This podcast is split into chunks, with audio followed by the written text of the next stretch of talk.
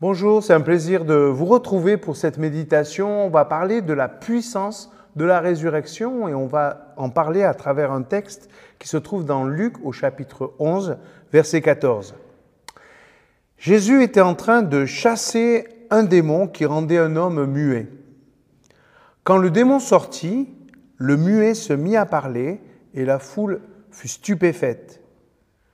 Cependant, quelques-uns dirent c'est Belzébul, le chef des démons, qui lui donne le pouvoir de chasser ces démons. D'autres voulaient lui tendre un piège. Ils cherchaient à obtenir de lui un signe venant du ciel. Mais Jésus connaissait leurs pensées. Il leur dit alors, si un royaume est divisé et que ses habitants luttent les uns contre les autres, il finit par être détruit.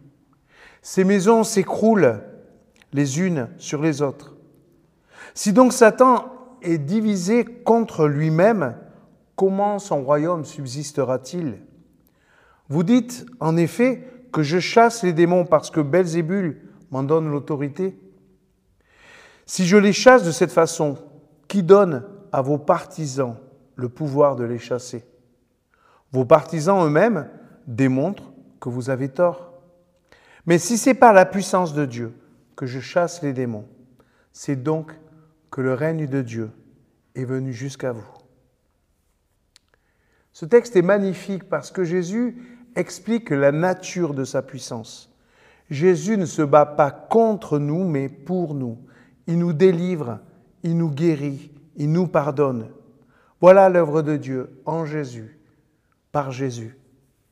Le diable a une puissance d'une toute autre nature il critique, il divise, il est jaloux, il raconte des mensonges, il discrédite, bref, il détruit. Quelle puissance nous anime? C'est l'une ou l'autre. On ne peut pas guérir et blesser, mentir et dire la vérité, être bienveillant et malveillant. Enfin, si malheureusement on en est capable, mais Jésus nous déconseille fortement de jouer sur ces deux tableaux. Observer la puissance de Jésus, c'est aussi comprendre sa motivation. Il pourrait en cet instant même détruire ses ennemis, mais sa puissance n'est pas de cette nature. Elle est liée fondamentalement à la bienveillance de son Père pour les humains. Dieu aime et il est puissant. C'est ce qui donne à l'Évangile toute sa force, toute sa joie et toute sa paix. Arrêtons de laisser la puissance de la médisance, de la jalousie, de la destruction nous influencer.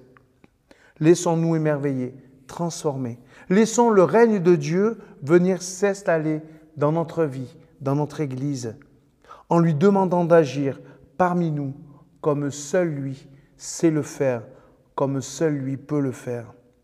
Non ceux qui veulent gâcher la fête du royaume par la médisance, la critique, n'impressionne ni Jésus, ni ceux qui le voient agir.